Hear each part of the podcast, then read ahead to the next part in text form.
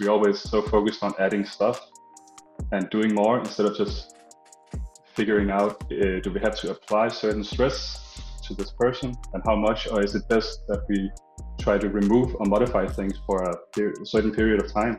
So the hard part is not learning all the clinical guidelines, reading the evidence, being a programming ninja.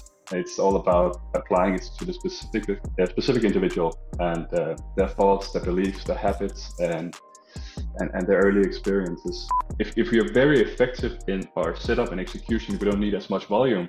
I don't see why a barbell suddenly is this magical thing. It's just a thing we invented. It's just a way to uh, apply the external resistance, and it could be a, an amazing uh, tool. But we also have other things in our toolbox.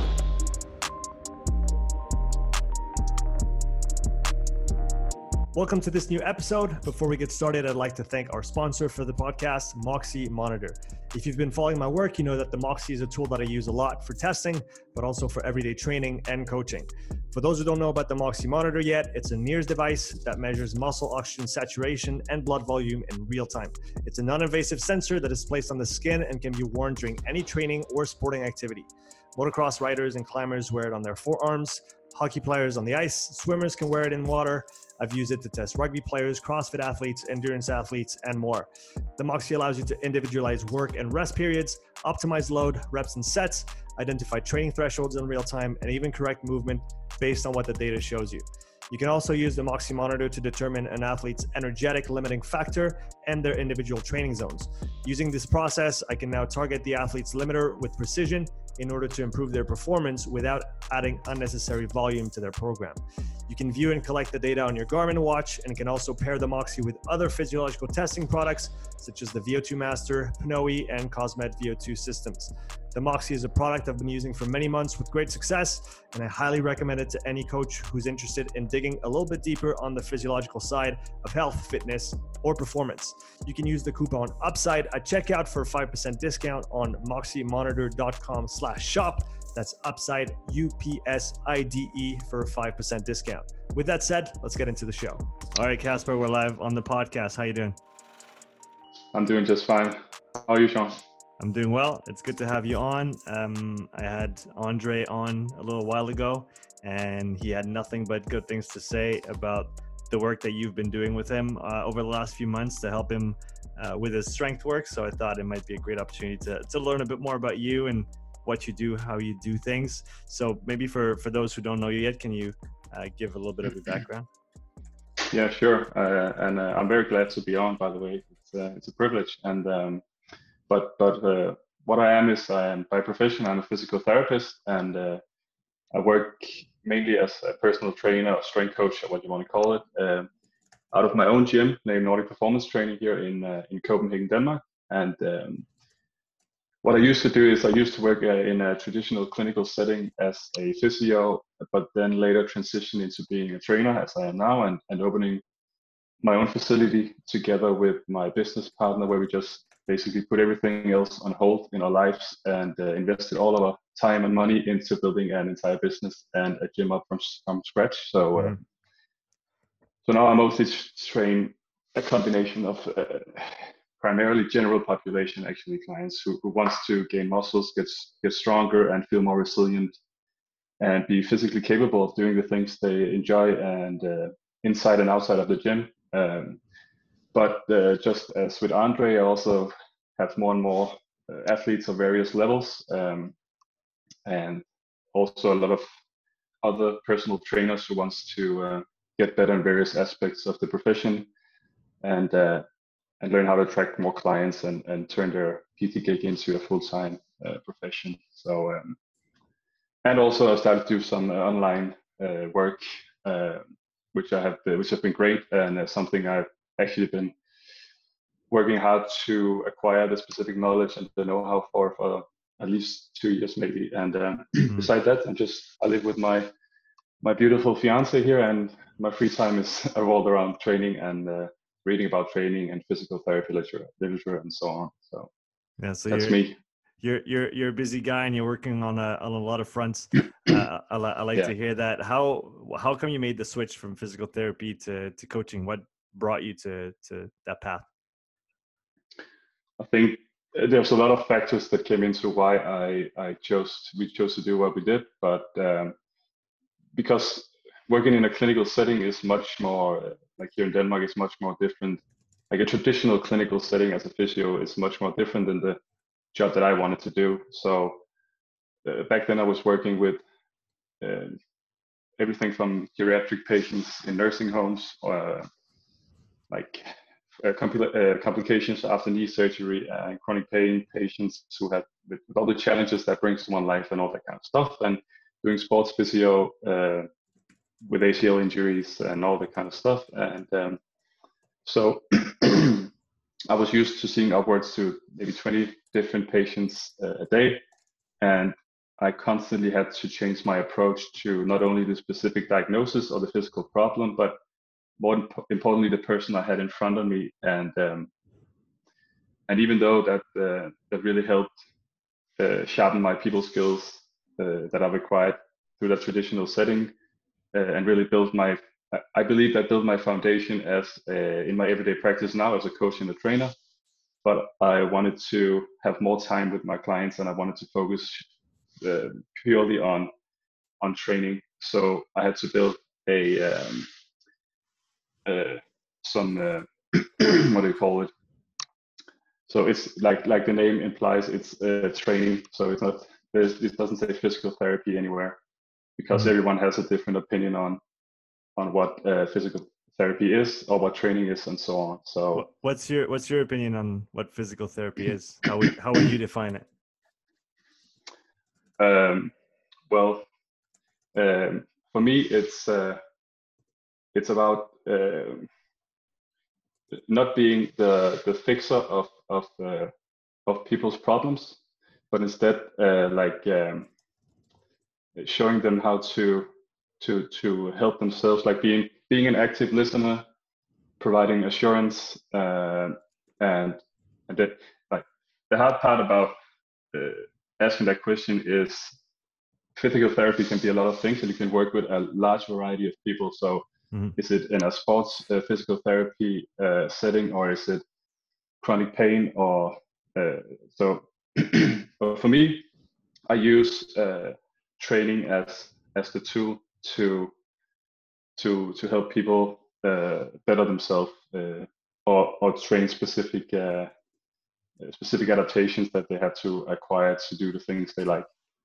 Mm-hmm. Um, but but but uh, yeah, and so I'm actually very glad that I uh, had a lot of years in in that field just to be able to like be better at having the initial conversations with clients um, like just be good at figuring out what we have to do with this individual, but also what we uh, what we don't have to do because we're always so focused on adding stuff and doing more instead of just figuring out uh, do we have to apply certain stress to this person and how much, or is it best that we try to remove or modify things for a, a certain period of time instead of uh, yeah just to help the specific individual in a realistic way, but also this is the hard part sometimes. It's living up to the preconceived thoughts and the biases as we discussed before and how the training is supposed to be done or the treatment or whatever.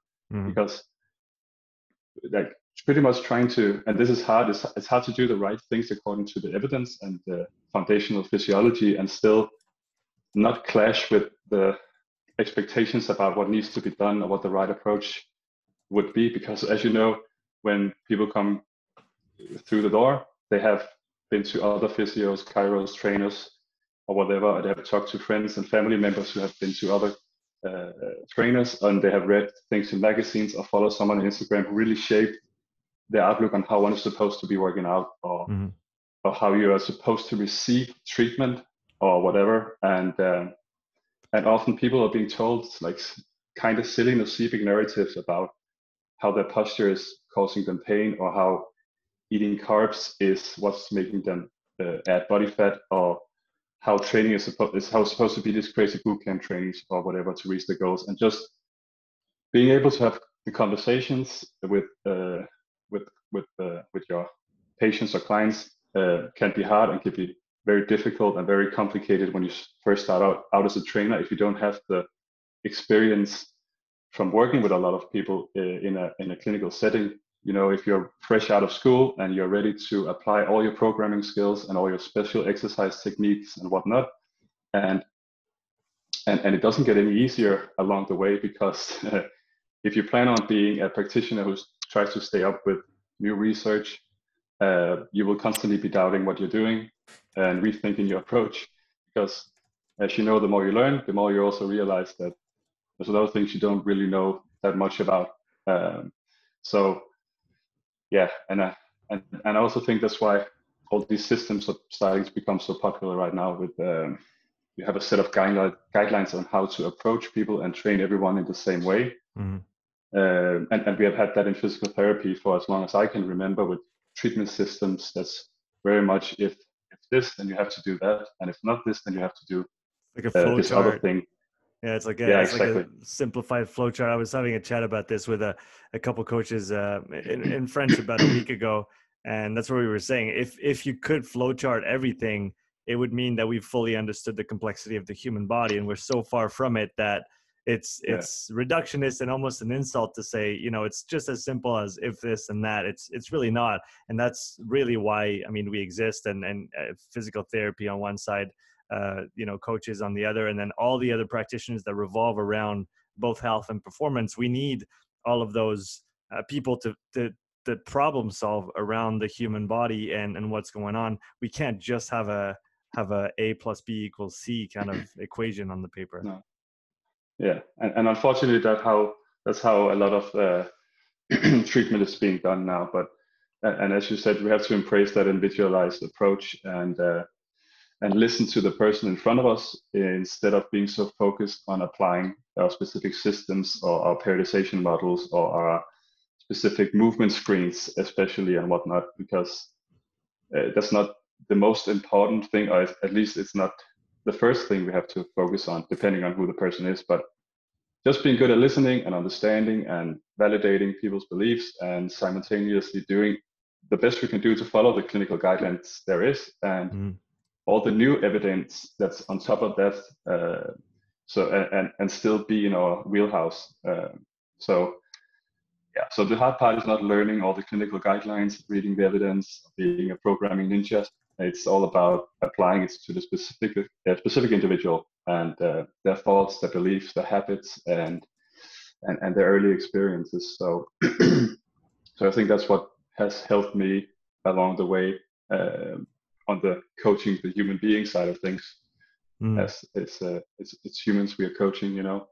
Um, so learning to ask the right questions and um, not be a fixer of people's problems, but being a guide. Uh, like it's a, the, the name, uh, the, the coaching, the name the coach is um, is implying that we are not fixing people. We are helping them to make their own choices and the necessary changes to reach their goals, or maybe put a more realistic goals in front of them and just learning to be more resilient and and live the, the life they want. Um, and uh, and yeah, so that's more on the the people side of things. But what especially has helped me also uh, is on the practical side of things. Uh, I, in the training I provide to my clients, I, I really think working in a setting with very minimal equipment, uh, as you know, when you go to a traditional physio setting, it's it's not like very very rarely it looks like a good strength and conditioning gym. Mm. Like the the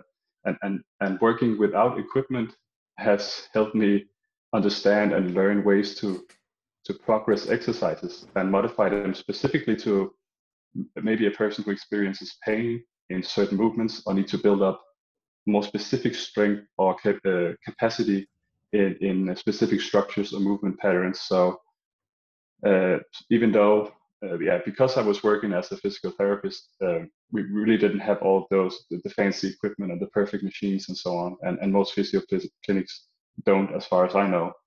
Um, even the ones who market themselves as combining strength with traditional physical therapy, uh, whatever that means. As you can see, I had a hard time answering your question in the beginning because everyone has a uh, has their definition of what traditional physical therapy is. Mm. So, yeah. Um, um, you talked about the the importance of research uh, for yourself and your continuing education. if you think about the last the last few years, what have been the big maybe changes that you've brought to your practice that were maybe inspired by what you found in the, in the emerging literature in that time? Uh, most of the literature I, I read is uh, very physical physiotherapy based, like pain science and all that kind of stuff, because that I really believe that's what is the foundation of working with people. So, uh, so shifting away from the uh, bio uh, biomedical uh, pain science model and learning how to use a more biopsychosocial uh, point of view on on how to help people and all the all the good great science that's co- that's coming out showing how um, nociception and pain is not the same. Um, Can you explain what nociception is for people that don't know what it is? So that's just uh, if I let's say I uh, I burn your arm, you get a nociceptive uh, um, call it. Uh, signal. You or? get nociception. It's yeah, a signal. Uh, signal to the brain, and it has to be. Uh, you have to the, before it, it turns into pain. Your brain has to um, to to uh, process that nociception. So it can be affected by a, a, a very a, a, large variety of things, and it's more it's so much more complicated than anyone really can explain. And if you listen to the the greatest minds in or the greatest researchers uh, like O'Sullivan, they they all speak about how complex it is. So just as like I, I mentioned earlier, all the, your thoughts and beliefs and and your previous experience uh, is is what uh, is is uh, is is more important than just focusing on the uh, the pain signal is maybe an easier word to to work with.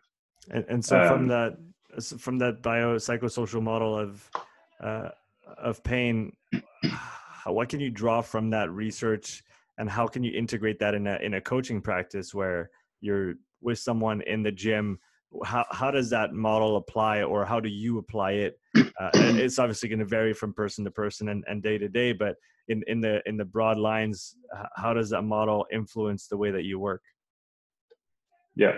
But as you said it's it's very much individual to the different type of clients because if you're working with someone like a high level athlete like andre he would never uh, tell you or show you that he's experiencing pain where others are are more uh, hyper focused on on pain has and have a different view on what pain is.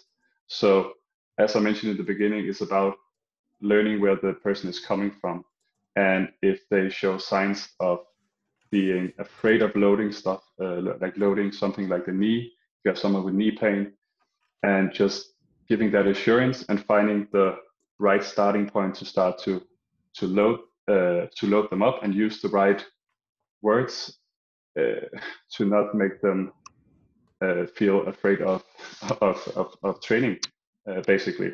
Um, and it doesn't even have to be training. It's it's what what we see is in physical therapy and pain science.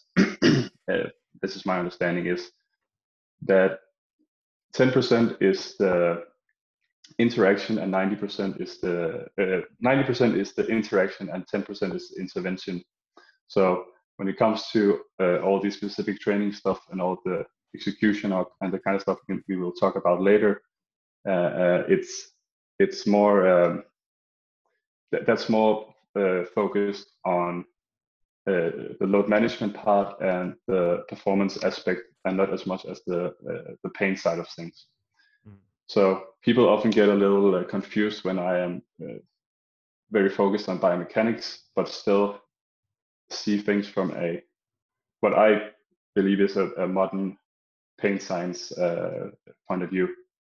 Um, and and um, because on the on the biomechanical side, I've always been very in, I always uh, like the programming side and exercise selection side and knowing how to. Uh, I remember early on in our career, I was at a sports physical uh, sports physio course with my business partner, and uh, it was about strength and conditioning work. uh, also for athletes. And we, and the course instructor was showing uh, what I remember as being a hip extension from a prone position and stand, you're not like standing on all fours. And um, he asked all the attendees how to make it more biased to glutes or hamstrings or adductors, like moving through different planes and creative active insufficiency over the biarticular muscles and uh, how tempo changes would affect that, uh, uh, how the load is on the muscle and so on. And we were literally the only ones who could answer those, what I believe to be simple questions, uh, and come up with different modifications uh, to load specific tissues in certain ways, and how to make exercises more stable and all that kind of stuff. So, uh, because we're used to finding solutions, because we instead of following the same boring like principle of a physio guiding every single patient through a machine circuit training or something like that. So, uh, and then uh, another thing that has shaped me a lot in the way I work now is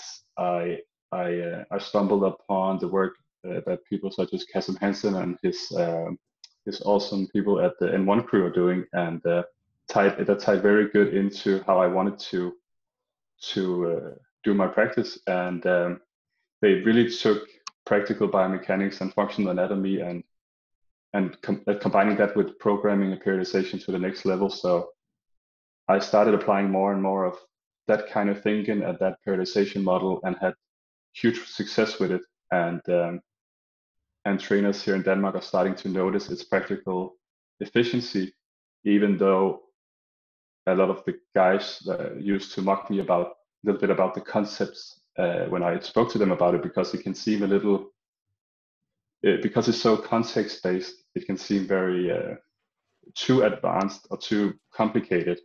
Um, so I was getting a little bit of critique and in some instances maybe a little ridiculed a little bit, but these same people are starting to take the same courses now. So I just think that shows that uh, there's something to it because what it really boils down to is is not that doing certain exercises is in a less this a mechanical favorable way is dangerous in any way as we know from the the, the literature uh, and it can still make you stronger and uh, as I said, literature has uh, on, on biomechanics have very little influence on pain and injury. And we can see athletes get very strong from doing just only traditional barbell work. And strength training is one of the safest activities you can do.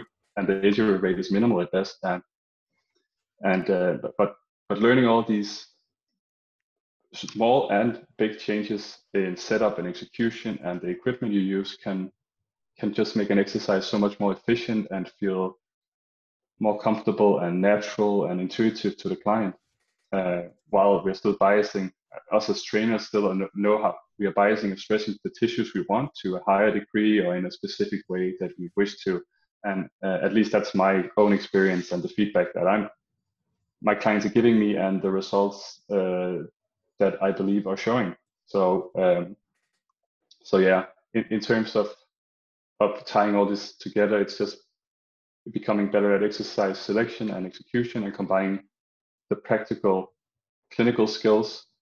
Um, which are leaning uh, up at the, the, the, the, new evidence coming out uh, in working with people and just getting good at creating these therapeutic alliances, as we call it in the physical therapy realm, uh, which you can tie into the coaching process with athletes too. Uh, it's what that's what I believe have given me the success I've been fortunate enough to have as a trainer. Uh, because when you're working as a full-time trainer and you're starting a business and you're very busy, you I at least acknowledge that I will never be on the same level academically like someone like Ben House or uh, Kassem Hanson is on training and nutrition side, and I will never be as uh, uh be, be know as much about pain science as someone as Gregory uh, Lehman or Peter O'Sullivan, but as a practitioner, I, I just know that you can get really good at learning and applying knowledge from those kind of people who are expert in the field, uh, in their own field, and then all the science and evidence that are coming out and using that in a practical setting with your clients. And just accept the fact that you're never be good enough and just take criticism for those people and, and not be afraid to just start uh, applying and learning and working with with people because as you see and i know you talk to a lot of very smart people in the industry the way they practice to also changes all the nuances as they are learning. Um, and it's so it's okay to do things that that, that isn't perfect, as long as you you do your best. So, and uh, and I believe that's why I've been lucky to work with a lot of awesome clients and athletes. Yeah, and, such as uh, Andre. So so far already, and and I hope many more to come. So since we're on the topic, let's talk about uh, Andre. I like I said, I had I was lucky enough to have him on the podcast. Uh, as we record this episode, uh, July 30th, going into day three of the CrossFit Games, he's currently sitting in seventh position, if I'm not mistaken, after four uh, four workouts. So fantastic performance so far, and we really hope that that it uh, you know continues in that direction. So why did Andre come to you in in the first place? And uh, you can talk a little bit about that background before we get into the specifics of what you've been doing with him. Yeah, so uh, I've been following Andre on Instagram for for a while because I uh, I use I used to train his uh, his training partner Julian, who's also competing at the games for Team Butcher's Lab, mm-hmm. and uh, I, I, trained his wife, uh, and um, and she uh, she showed me his Instagram, and I was very impressed with his his strength and his overall athleticism, and and then he one day he just contacted me because he's uh, like Andre is a very he's very um, cognitive about what he, needs to improve on instead of just doing the same old uh, things.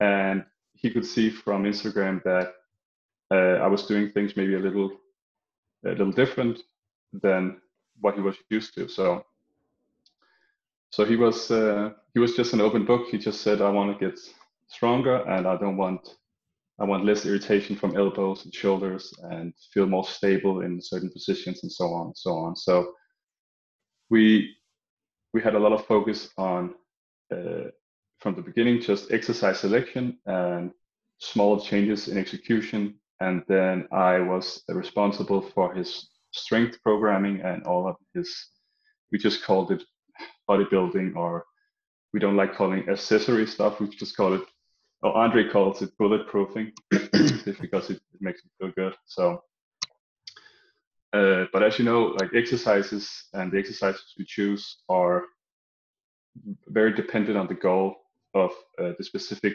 workout and the long-term goal.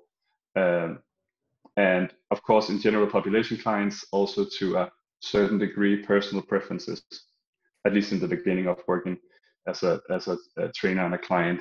Uh, but someone like Andre, just if I say it, that's what he has to do, he will do it, no matter if he enjoys it or not, because he's an athlete. So his primary goal is very specific performance goal and uh, uh, gaining strength in in in certain movements, especially something like uh, compound exercises like barbell squats. And um, so then, of course, you would have to train that movement and improve the technical efficiency of the lift through repeated exposures and just getting under the bar and practicing. But if we are uh, using Andre as an example, or, or just uh, a client who's efficient from a co- coordination perspective, or have the ability to stabilize appropriately and so on, let's let's just keep using the barbell squat as an example. If that person already has done a training program with me or someone else, just by themselves, just like Andre, and they have built up that this good neuromuscular coordination in the squat pattern.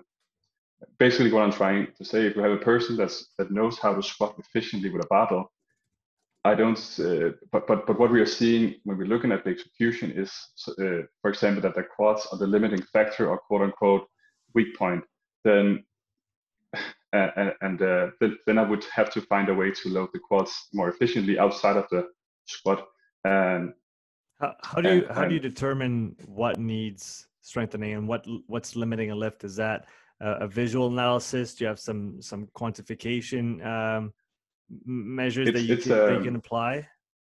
Yeah, as I, as I said, I don't really use movement screens and all that kind of stuff. I don't uh, I don't screen people. I only we just start training and then I look at how it's uh, it's going, how how he's doing, and uh, and what I saw from also from his squat videos is that uh, that he was shooting the hips back early. He was he wasn't comfortable in staying uh, in the quads. Um, so for me, it looked like his quad strength was he, he had a good he has good reactive strength in the bottom, but he had a hard time following that up and just grinding through the lift and accelerating uh, all the way up. So um, so I had to find a I had to find a solution because that's what he hired me for. and and before I go even further, I just want to point out that at everyone can can squat if, if you try to perspectivize this to normal people too everyone can can squat with a barbell uh, even though it doesn't look like a olympic weightlifter. It doesn't have to be perfect uh, there is no more pre- prerequisites than being able to hold the bar on your back bend down and stand back up and your nervous system will eventually get better and better at the task. It's, i'm just just throwing that in there because in this day and age i don't want to see anyone I don't want anyone to see me as uh, someone who is a gatekeeper to people lifting weights in the gym or doing barbell exercises. If if there's something, if that's something they want to try, or maybe that's the only equipment they have available, and so on. But we are speaking purely in the context of someone who has a desire to become very good at squatting mm. and build up their quad specifically, or of course, uh, someone who doesn't care about squatting with a bar but wants to train their legs in a simple and effective way. Maybe and, and their only goals is getting bigger quads, I, I wouldn't have to use a barbell squat. That's just the point I'm using because there are mm. there are there is better options. So um, so, so to get stronger quads in in Andre, uh, I would have to find a way to really get some intensity out of the squats, and I had to force his nervous system uh, to get better at using his quadriceps more efficiently in the squat. Um, so we, we used a hack squat and then we added some leg extensions on top of that. Um, and, and as, as, you can see, he has made some really huge improvements and he's just crushing at the games right now. And uh, can you talk about the yeah. the improvements he's been able to make on the on his squat specifically? You know, working with you since he, he came to you and with the work you've done. Yeah, just uh, objectively, his numbers uh, have have gone up. So his for example, at the semi or quarterfinals, they had they made they did a four rep max in front squat. Mm. His previous uh, one rep max was uh, 170, and I believe he did 177 for four reps. Um, and he squat cleaned 170 easy. Um, and and but but there's a lot. Of, and, and he also improved in other lifts than the quads, but it's just we can go so far down the rabbit hole that it's easy to stay on on one on one topic being the quads because there's a lot of nuances to just it isn't just maximal strength he has improved. So um, so, so yeah um, he, he, he as i said he was very open-minded to my approach right from the beginning and uh, he's just an amazing athlete and very humble and uh, hardworking very down to earth uh, and and i've learned a lot working with him um, so if we take it back a little bit uh, before we go into depth with something like a hack squat and all the techniques we can use on on that piece of machinery, he told me a lot about his uh, experiences uh, in his career and and and the people he has learned from uh, in the strength training uh, and, and, and the strength training had to be very specific and his strength work was always programmed in the form of a barbell squat deadlift and press because that's specificity um, and and this is all this is of course a very general uh, analysis and not a critique to anyone, but uh, this is just my thoughts and my analysis and my my reasoning to change uh, what we have been doing. And there isn't anything wrong with barbell compound exercises. They just have to be periodized in throughout the training season.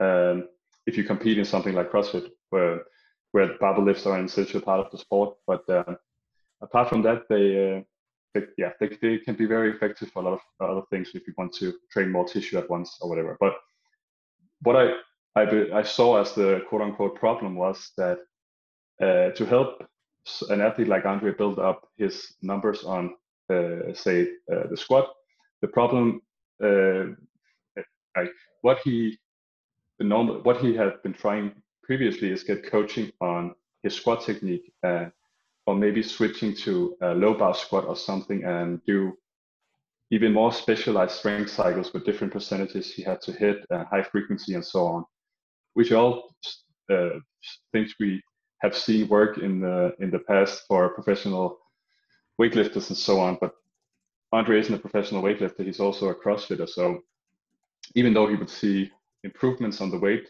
uh, on the bar for a period of time before he hit a plateau or he started to run into like uh, problems in, the, in, his knees and so on. Uh, the thing that made his the lifts easier and why he could use more weight was probably just the technique changes and the setup, uh, like a lower placement on of the bar on their back, and you know using a, a wider stance in a more externally rotated position, like making the femurs functionally shorter seen from the side. Mm. So the distance he had to travel with the knees would would in the sagittal plane would become shorter, so to speak. So, uh, which is all great techniques that are used in weightlifting, powerlifting, but but and here's the problem: that is that the stimulus uh, and the mechanical tension that he built up in his quads was was not higher. Higher, uh, if anything, it was lower because the changes in his technique just added more load to the posterior hip muscles and actually uh, on onto his spine. So which again has its time and place if the goal is just to like the context is to lift a heavy weight like in powerlifting but mm. we still got to remember that when an andre like when an athlete like andre he wants to uh, me to make him stronger and i see that his quad strength is what lacking then i then he hired me to make his quads stronger specifically so not making him more effective from a technique standpoint because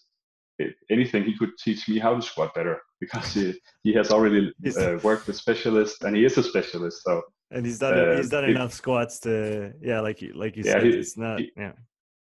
He maybe done thousands of more squats than I have, uh, and and I would like the work that we're doing to transfer to his weightlifting uh, and this upright posture with uh, CrossFit specific movements like thrusters and so on, as we saw uh, pre- uh, like at the games here, and uh, and all that extra load he had to to uh, stabilize is probably also just more fatiguing from a global like globally uh, point of view. Like uh, instead of taxing his his uh, or stimulating his quads uh, more locally. So when we were looking for do you, yeah. sorry to cut you off. Do you feel like and that, that's maybe a broad and general statement but do you feel like the the rise of crossfit together with the movements that that are part of the sport and of the discipline as such. Like you said, a lot of barbells, um, a lot of um, uh, multi joint exercises, compound lifts, and almost and and I, I, feel like that's coming back and it's been coming back for a few years, but almost a um, you know kind of a looking down at bodybuilders and looking down at isolation exercise. Do you feel like is that is that th- is that still a thing in CrossFit, uh, or do you feel like it's getting better? And do you feel like if it is a thing, uh, did it does it and did it have a negative impact on the on the sport and development of of the athletes within the sport? Uh, it's hard to say, and it's it probably has its uh, pros and its cons. But um, but and the funny thing is here, I also did a, a podcast with Ed Haynes, um, Live, uh, Perform, Compete, where we talked. He's a CrossFitter, mm-hmm. and he uh, he was very um, he saw the progress that Andre has been doing, and he was very open to hearing about it, and he starts started uh, implementing it, it in his programming too, and and we can see a shift in how CrossFitters are starting to train because everyone, of course, looks up to Andre here in, in the CrossFit sphere here in uh, in Denmark because he's the best CrossFit athlete we have right now, and and uh, so more and more people are doing split squats and glute bridges and and and and I have more and more uh, CrossFit uh, athlete uh, clients who are who wants to improve and and feel better and isn't uh, locked on any uh, certain way of doing it and and uh, doesn't have that narrow mindset that it's it's because for me it's not bodybuilding it's just it's just tools in the toolbox mm. we're still doing CrossFit um, so and and when when we teach people that if you're looking for specific strength adaptation, I'm showing them uh, and hypertrophy for that matter, especially, um, and I'm showing them uh, in a one-to-one setting or via video how much better options we have than a back squat, especially low bar technique. Um, at, at this stable environment and the the less technical demands, how they can make them stronger. They all they they get it. Um, mm-hmm. I think just if when we see machines, we think about bodybuilding and we think about uh, intentionally slow contraction and all that kind of stuff, which is something that uh, yeah if we are not doing. So. Um, uh, but yeah. I mean, I mean, again, going back to that argument, and without trying to to strawman it, but you look at the average CrossFit gym, there's not that many machines in there. It's not really part of the of, the broad and general culture as such. Like you said, it seems like it's developing more and more in certain maybe in certain pockets, uh, thanks to your work and Andre's. Um, but it's it's it's still not the, a widespread thing that hey, you have a corner in your CrossFit gym where you have a few pieces of equipment that can supplement all this other work and that that are complementary, beneficial, and I, I would even argue necessary to some extent if you want to cover the full spectrum of what you have to work on. Yeah, well, I think that I think it's uh, I think some CrossFit athletes have been doing it for quite a while actually because uh, maybe it's their secret weapon. I don't know because uh, I uh, so also Christine Holte who's uh, who is uh, sitting at third place I believe right now. she came and visited us for two years ago when she was in Denmark just to have a place to train. And what I noticed in her training was that she was doing leg extension and leg curls and, and a lot of other bodybuilding type movements or using machines in her training.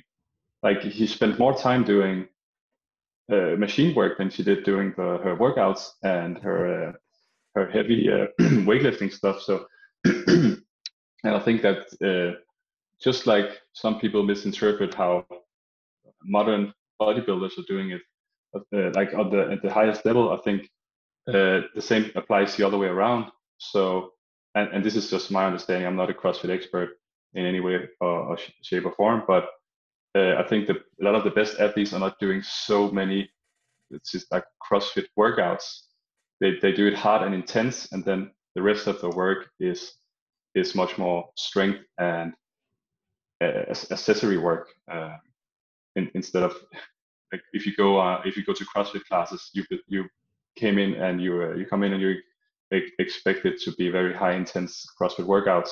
Mm. Uh, but I don't think that's pure, uh, only how the the best CrossFit athletes are, are training, if that makes sense. Yeah, it's they need a really broad and strong foundation uh, on top of which they can layer on the intensity and the and those those workouts that are extremely demanding from uh, from you know all aspects of, of, of physical capabilities. But if you haven't built you know, I guess you could talk about a base uh, in terms of uh, all the other qualities. I mean, you now you listen to Mat uh, now that he's kind of stopped being so secretive about uh, or started to open up about the way that he trains or that he did train for for those years, and you, you see all these submaximal uh, work that he's been accumulating, uh, you know, for months on end with really you know quite little intensity as as such or as we uh, maybe conceive of it in CrossFit and that's uh, you know, and and that's part of the reason why he, he was so good because he had such a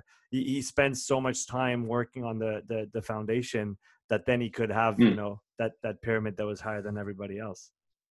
Yeah, yeah, and and he just he was constantly improving throughout his career. Just as uh, Andre, he made a a good uh, Instagram post recently showing how he was combining athlete A with athlete B, where athlete B would see huge improvements very fast and then we just drop down because of uh, plateaus or injuries or whatever.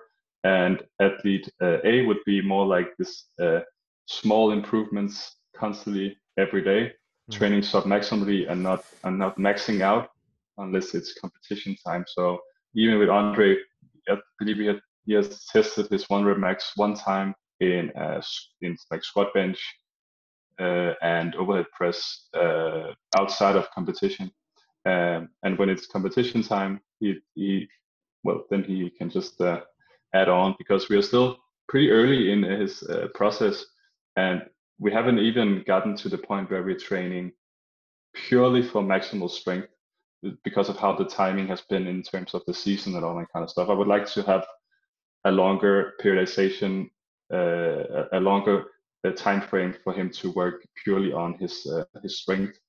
Um, because I believe I just he, he had the he had the foundation to to to get those. Uh, it wasn't really like fast strength adaptations. It was just tapping into what he was capable of. He just needed to find a way to uh, let his body do it instead of just crashing every time because of too high volume or mm. or, or, uh, that kind of stuff. So so it, so it was maybe so, yeah. the low the low hanging fruit for him, the the easiest, uh, not easiest, but the yeah. the most accessible uh, progress to make. Given that is was it as simple as um, was it as simple as oh he wasn't doing that kind of work at all before, and so adding it in, knowing that some amount of it is necessary in order to have uh, to I don't know tick all the boxes if if, if that's even a, a thing that we want to do. Uh, and obviously, it's it's more it's more complicated than that. But is that maybe a gap that you saw in his programming from the get go, and and kind of uh, went in that direction uh, in in order to to to bridge that gap? Uh, well, I he was doing what uh, we could frame as accessory work, but the big problem sometimes is uh, is the execution and the setup and the and the and the equipment they are using isn't uh, isn't good enough in my opinion. Because so when you're training at that level yeah when, when you're training at that level you have to make sure that everything is is, is lined up. That's where bio, like stuff like biomechanics can become uh, more important uh, such as using a hack squat and modifying it so that uh, that we can get as much volume and intensity out of it without it interfering with the rest of his programming. And what he told me is uh, back when he before we started working together, they were still doing like uh, like uh, like dumbbell presses and even biceps curls and that kind of stuff, but it was, was with no no in, no intent. It was just working, just throwing about around with the weights. It's just getting it over with three sets of 15 and everything. It wasn't really a plan with it and in my in in in the way I see things, we can we can get strength adaptations and hypertrophy by if if we are very effective in our setup and execution, we don't need as much volume. And so he just started to feel a lot better when we when we applied those sort of things instead of just doing a lot of junk volume on top of all the crazy volume he was doing. Uh, so as I mentioned at the beginning, it's also about just instead of just doing more. It's just changing the way we're doing it and actually sometimes doing less. Less is more is a is a is a good uh, quote here. Is a is a good quote. So, uh, so uh, how how would you let's let's let's think of the bicep curl because that's something that's simple. Every everybody can wrap their head around it.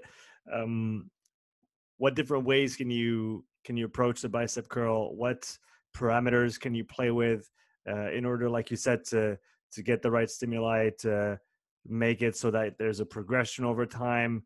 Um, how do you how do you frame it and then how do you work within that? So um, even with like a biceps which we could call a, a, a small muscle group uh, we can still boost those muscles and, and make them more uh, from a neurological perspective be more efficient at using them uh, which is important as a crossfitter for rope climbs and all that kind of stuff. But so uh, like our uh, we have three muscles that could that could bend at the elbow joint, uh, and the biceps is a biarticular muscle, so it's it crosses the elbow and the shoulder joint. So we have to train. If, if you have if you want to get as much volume in, we can uh, put that volume in different parts of the range of motion by placing the shoulder joint e- either in flexion or extension. So if I have him doing some kind of elbow flexion movement twice a week, we would most often have something that's done in flexion and something that's done in shoulder extension. Um, and the, to top uh, put on top of that, if we are making the exercise even more uh, uh, better from a stability point of view, so throwing in uh, like uh, some kind of uh, preacher curl variation, he can get even more out of his biceps or brachialis or radial brachialis, whatever we're trying to bias the most uh, with less volume. Uh, it's exactly the same as with the hack squat. It's mm-hmm. just it's much more precise. It's much more stable. We get much more output from the quads.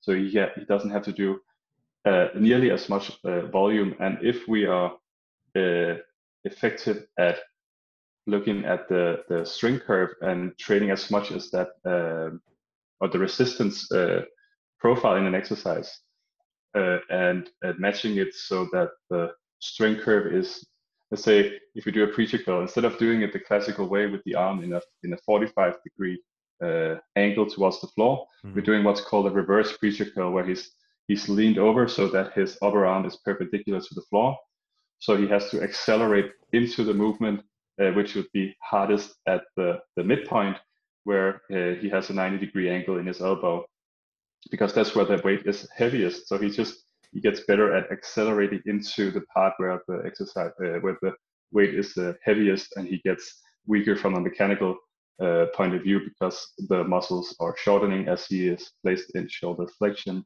uh, and elbow flexion at the same time.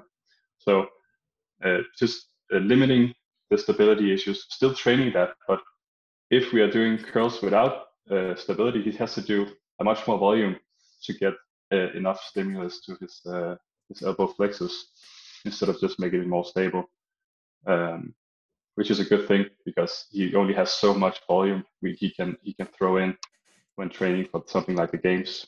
You you talked about this um, at the at the beginning. Um, the idea of taking things out or not trying to add in, especially for uh, someone like Andre, who, like you said, already has a lot of, of volume. Are there any parts of his uh, of his program that you adapted in that way? That are they elements that you actually maybe took out or down regulated for for a while in order to uh, maybe simply optimize things uh, on on on certain parts or volume that he didn't necessarily need? Well, the the cool thing about uh, working with Andre is he just uh, he told me to make his uh, strength training and uh, and then he would program around that. Mm. So that's how we usually do uh, are doing it because he programs entirely for himself uh, and he programs all of his training for his clients on TVNO shortcuts. So he's he's he's very good at programming and he takes it very seriously. So that just makes it even easier for me um, is, that a rare thing for? Sorry uh, to cut you off on hmm? that. Before, do you, is that a common thing for elite CrossFit athletes to program for themselves? Do, you see that often, or is that quite rare? I, I, think that's quite rare actually. But he has been working with some uh, some of the highest uh, level uh, CrossFit coaches, and he has has learned a lot. Mm-hmm. Uh, but he wasn't I think he was learning a lot, but it wasn't really showing on his uh, his his uh, where he was in terms of his placement in the open and so on. So he tried uh, applying everything he had known, and he just needed more strength and need to feel better and put on more muscle mass. So we just he took care of the CrossFit part, and I just had to make him stronger in the in the in the right exercises. So uh, everything just clicked. I think it was the, the perfect time that we uh, we started working together. Um, so yeah, but I think it's very rare, and it's it's very hard mentally as an athlete to also program for yourself. Um, so, but from it, it's it's been going good. So yeah, you're uh, number seven now. Yeah, number number seven going into to day two. Um, yeah, you almost have to I can and I can only you know speculate and imagine because I'm not there. But you, you would have to com- compartmentalize uh, so that at, at sometimes you take the role of the coach and you look at yourself as an athlete and the program and your progress from an outsider's perspective in order to decide what you need and what you don't need and then you have to go in and execute what you what you wrote as as the athlete and and kind of switch from uh, from those two sides which which i can't i can't imagine that being easy that's just it makes it even more impressive that he's uh, at the level he is. Mm-hmm. Uh, but I think it was something he had to do. Um, uh, so yeah, he's an impressive, uh, impressive athlete. Uh, yeah, good. Nonetheless. And going back to the the question, I'll, I'll let you maybe resume your thoughts on the optimizing programming uh, when you started working with him in, ter- in, in terms of taking things out. But you said so you took over the strength, and then he kept going with the or he he programmed the CrossFit around it. Is that um, is that something that a lot of your athletes allow you to do? They kind of almost take. Uh, I don't want to say the center stage because it's all very important, obviously, but just have the strength be the be the the the the, foundation maybe or the frame and then put the CrossFit within that? I I believe that it's uh, it's almost necessary to do if you want to work with me because uh, I I don't have the experience as a as, at programming cross uh, doing CrossFit programming because it's it's as we talked about earlier you have to stay in your wheelhouse. And uh, so it's if you want if you want my help to uh, to get better at the at the strength and the uh, bodybuilding side you just have to accept the fact that I make a program and you have to program around it. And uh, I've also had another uh, high level athlete, uh, athlete Farage, who is also at Team Butcher's Lab, who are sitting at 10th place coming out of day one, mm-hmm. Who had a, a very good and very um, experienced uh, CrossFit coach. Um, so that makes things a little bit more complicated, but it, it uh, we saw her uh, strength numbers go up, and she had a lot less uh, pain and irritation and so on from from the work we had been, uh, been doing up to the game. So so it can it can work, but it can be stressful for the it can be stressful for the athletes if we're not uh, very cognitive about how we are applying all the the training on top of each other. Mm-hmm. Do, is that something? Do you communicate a lot, a lot with the other coaches involved? I mean, I mean, with Andre, I guess he's in charge, so you, you're you're going directly uh, with him, but uh, do you do you talk with the other coaches when when we talk about CrossFit coaches, maybe weightlifting coaches, or or or or other um, contributors to to someone's program?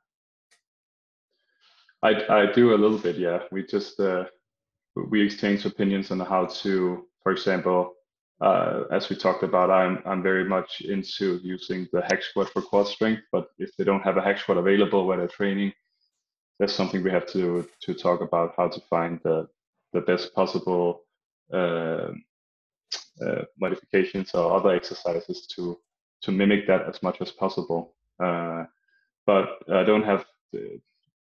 I also have. I don't have. Uh, I have minimal.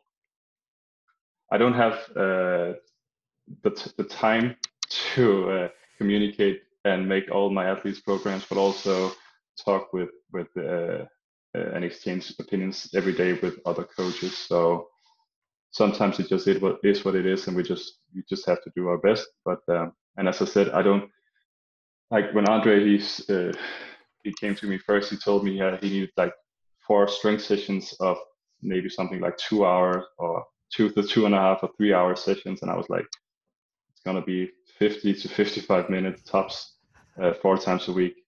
Because it's it's it's so efficient when we when we change all this kind of stuff. And um, so so uh, as soon as they realize that they just see that it's and they actually feel better after a strength session or a bodybuilding session or what we like a hypertrophy session or whatever it it's just they can do their crossfit work afterwards or before. It, it isn't that complicated actually mm.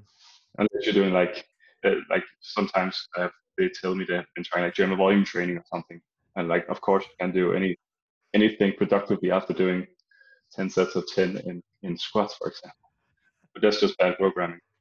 Yeah and uh, and from your perspective and from what you've seen so far with the crossfit athletes specifically that you've been working with is there specific times of the year where maybe strength has to take a back seat so that crossfit can just be the the main thing that they dedicate themselves to in training or do you still feel that uh, despite the importance of CrossFit as it you know being the the sport in and of itself that they compete in. Do you still think that um, that strength has should remain a, a, kind of the, the, the skeleton of the the program, and then the CrossFit itself being built around it?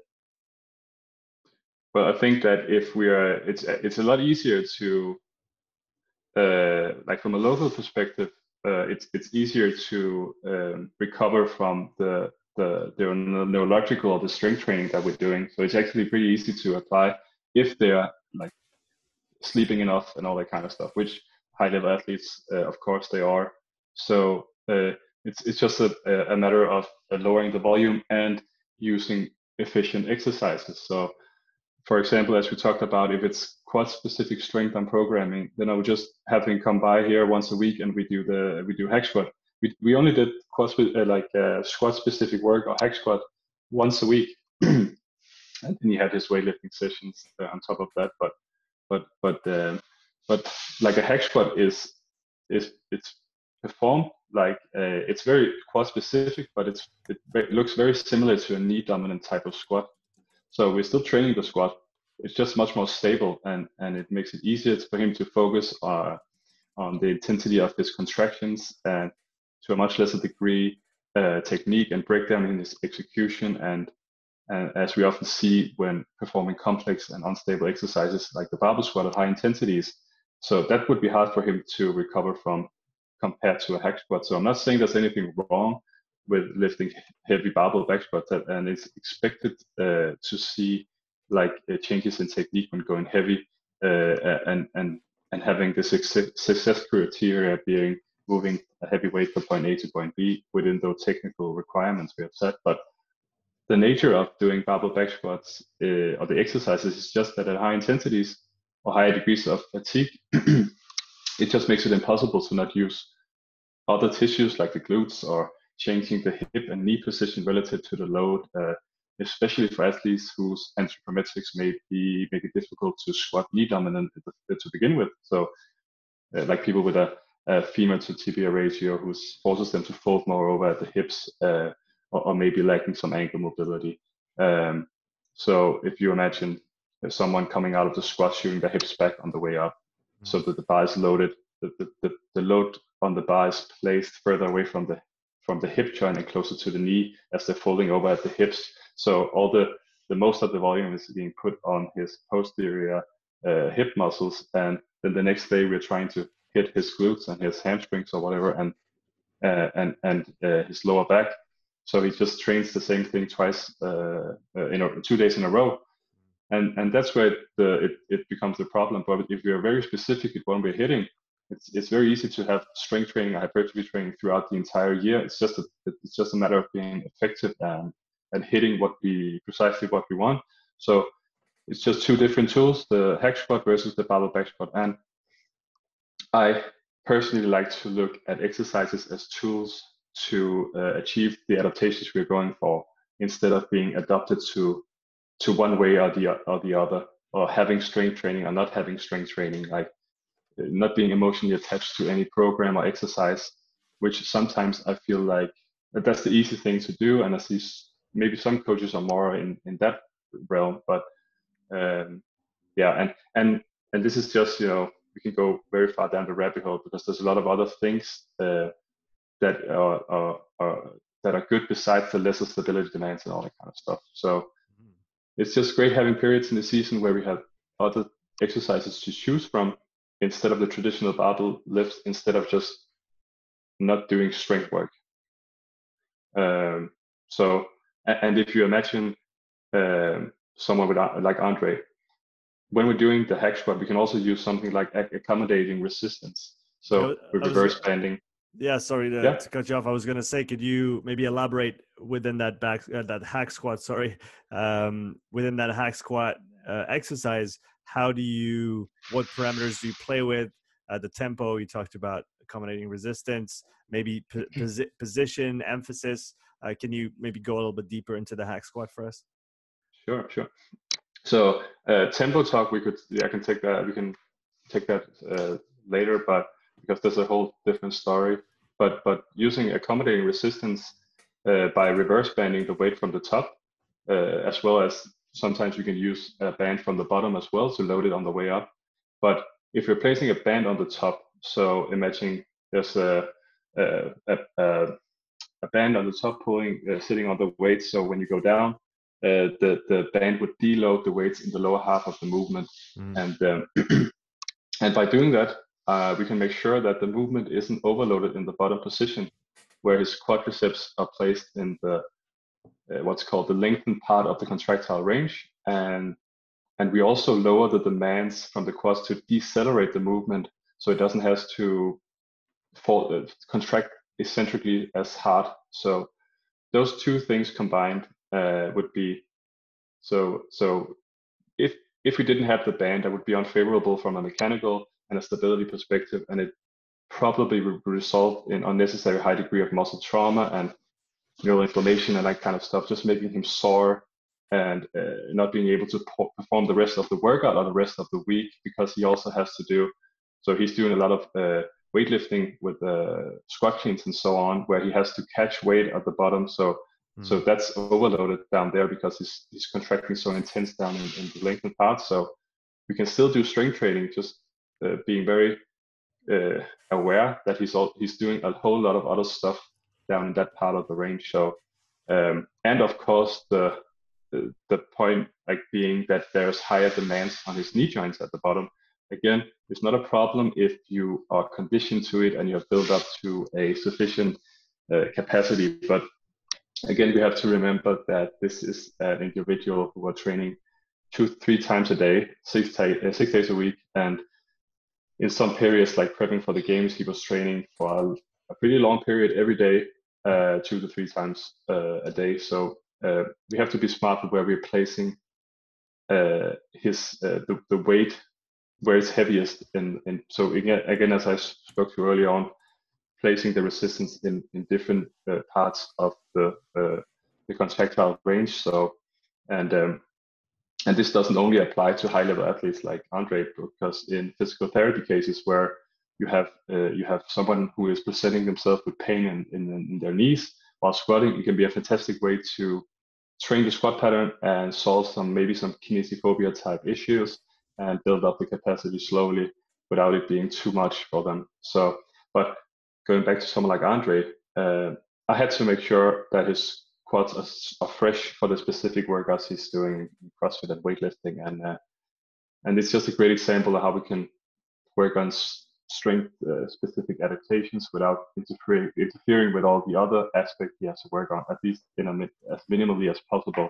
So um, and I know a lot of people are, are, maybe thinking that using a band may be like cheating or I don't know, uh, but but it's it when you think about it, it's a really smart thing to do, in my opinion. As long as you just load it that uh, that much heavier uh, mm. than you would without the reverse band, because it's not making the exercise easier. It's just lighter uh, or lighter, as some people seem to think, even at a very high like uh, high level of uh, like academic level there are some people who think that, that it says straight out that it's stupid to reverse band. But if you think about it, it just evens out the resistance profile uh, and it gives you a heavier way to accelerate into when you get to the mid range of the movement where you're strongest. And and yeah, people who are much smarter than me, just like Kassem Hanson has done some uh, calculation showing the specific numbers. Uh, so you can see on his, uh, he made a good post on it on Instagram, which makes your head hurt if you read it. Uh, so but but uh, but but it's just um, but but yeah, it's just a good way to modify the resistance, at, both with high level athletes, but also general population. In my opinion, it doesn't at least when you're helping them and training them. Maybe it may be a little difficult to, to set up uh, on your own, but yeah, uh, and and uh, but that's just the reverse band side of things. And if you, you, you can tie the the the the next element where it was banding it from the bottom because uh, that would the band would stretch on the way up uh, like midway and give him some more external resistance to accelerate forcefully into so andre was really no not really lacking but the thing he wasn't as efficient at was to accelerate and be able to activate more fibers as he uh, contract his quads harder and harder as soon as the movement were initiated. So he was good at starting strength, and his reactive strength was was next level uh, out of the bottom. He was very efficient, but then his ability to continue to recruit like more motor units as he was going up was was was not as good as we wanted it to be. That was like a low hanging fruit, as you called it, and. Mm. Having that extra tension from the band and making sure that the weight was heaviest around the middle of the contractile uh, phase while moving the weight with an intention of accelerating harder and harder. I just tell him to just go as hard as possible, like trying to reach top speeds, even though it's not possible because of the increasing resistance. That just made a night, uh, night and day difference in how he was able to move a barbell in a traditional like squat, front squat, or thruster, and so on. So uh, yeah, in his in his squat cleans, as we can see, and his thrusters at the games now. So that's that's uh, that's how we use accommodating resistance and uh, and you can also use it in a squat or something like that but just then you're you're missing the stability uh, part so it doesn't become so specific for the quads if that makes sense Yeah, yeah, no, that was a. I think it was a great description of, uh, well, like you said, using just one tool, the band, and and how, like, and you explained it really well, the thought process behind it. What does it do uh, from a biomechanical perspective, uh, from a force perspective, and it's it's pretty exciting to hear you talk about all of this and hear how much progress Andrea has done in, in in the time that he's worked with you, and and also hearing you say that you haven't even started working on his mass max strength yet. So I, f- I feel like you know the the best might might still be to come, which is which is quite encouraging. Um, Casper, I have a couple questions to to finish here. Um, the first one is, um, and I, I, thought about this when we first started talking today. Uh, what is the what is the uh, going a little broader here? What is the general fitness mindset in in Denmark uh, from from your perspective? How has it changed over the you know the time that you've been uh, coaching, that you've been practicing as a as a therapist, and where do you see it evolving towards? Yeah, you can say like like everywhere else, we have like uh, of course we have like some different camp, camps of people who are you following, who are who are the trainers. Uh, so in traditional like personal training for general population clients, it's very uh, it's very modern to uh, do power building style, uh, style training. So very far away from the like the N1 periodization model where so so people they like to have everything evolved around uh, squat, bench, or deadlifts. So that's that's you train strength in the beginning, and then you train something in like what they refer to as the hypertrophy range afterwards, and then would finish up with some high rep stuff. Uh, uh, so, and that's what I think Kassem Hanson calls it the kitchen sink method, where you try to do everything at once. So that's not something I'm a huge fan of, uh, unless of course there's something you like to do. Mm-hmm. So when we went to like we discussed in the beginning with general population clients, it's also important to find something that uh, like personal preferences but I think often we forget as coaches, we are always we are pretty much shaping those biases that most of our clients has. So uh, a lot of my clients are not doing traditional barbell stuff unless that's what they want to, and we try to do it like in different phases. Um, uh, whereas if you go to some of the other trainers here in Denmark, you would the, the, the clients would almost expect that there are uh, that they had to do traditional barbell bench press and squats and whatever as their main uh, like A series exercises. Mm-hmm. Um, but but in my opinion, that's I don't see why a barbell suddenly is this magical thing. It's just a thing we invented. It's just a way to uh, apply external resistance, and it could be a an amazing uh, tool. But we also have other things in our toolbox. So uh, so from that traditional, uh, not traditional, but but training, personal training for for general population. That's that's what I see the most. Is uh, everything has to be built around that, and just do progressive overload, and then we have like built in this different uh, um, uh, hypertrophy stuff, and then some metabolic stress at the end, where I I, I become a very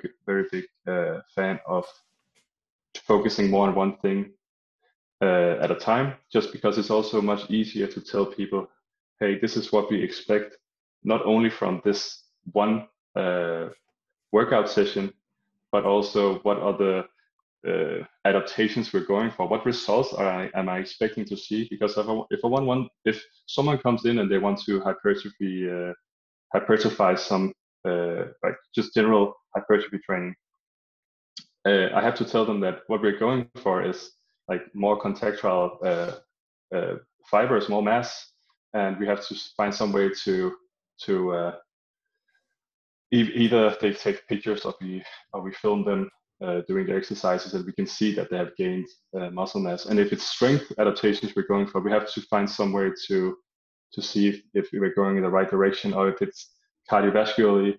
We have we have to have it doesn't have to be uh, very advanced, but just is it easier to take the stairs now, for example? Mm. Or if you're doing local metabolic training, it's, you don't you don't get as uh, so much uh, lactate buildup in your quads when you do the stairs, for example. These mm. like these easy things, um, and we combine everything. It's just get it's very stressful and it's very hard for you as a coach to program.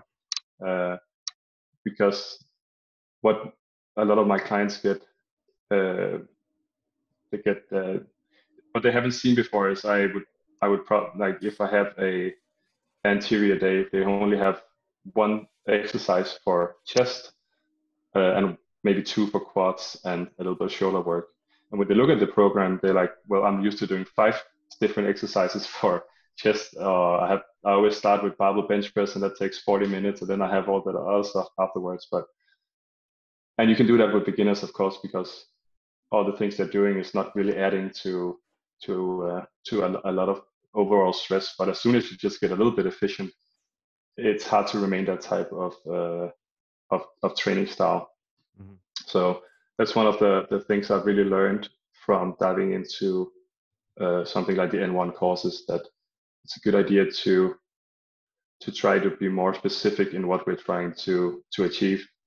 Mm. Um, also with general population and elite clients yeah just yeah, knowing knowing what you want out of it and for for those who are interested i, I had a chat on the podcast with uh, uh which coach with coach cass so so go go check it out if you're interested in learning more about about him and about the whole the whole n1 education and and, training programs um casper i really appreciate you taking the time uh, to come on the podcast today and and talk about all the great things that you're you're doing and working on where can people find out more about uh, about you and your work well, I'm uh, mostly on uh, Instagram. That's just uh, my name followed by an S. Uh, so I don't know if you could put it down in the the, the uh, description uh, the, the, description, description. notes, but yeah. yeah.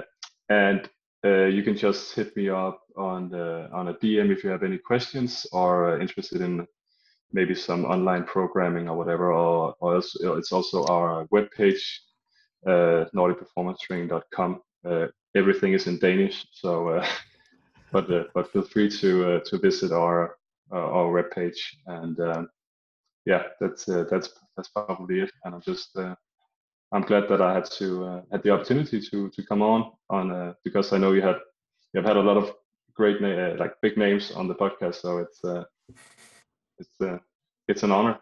Well, honor was all mine. Uh, and again, like you like you all heard, go check out um, Casper's Instagram page. The Nordic Performance Training Instagram is also linked in the description, as well as his website. But if you don't speak Danish, definitely opt for the the DM on Instagram.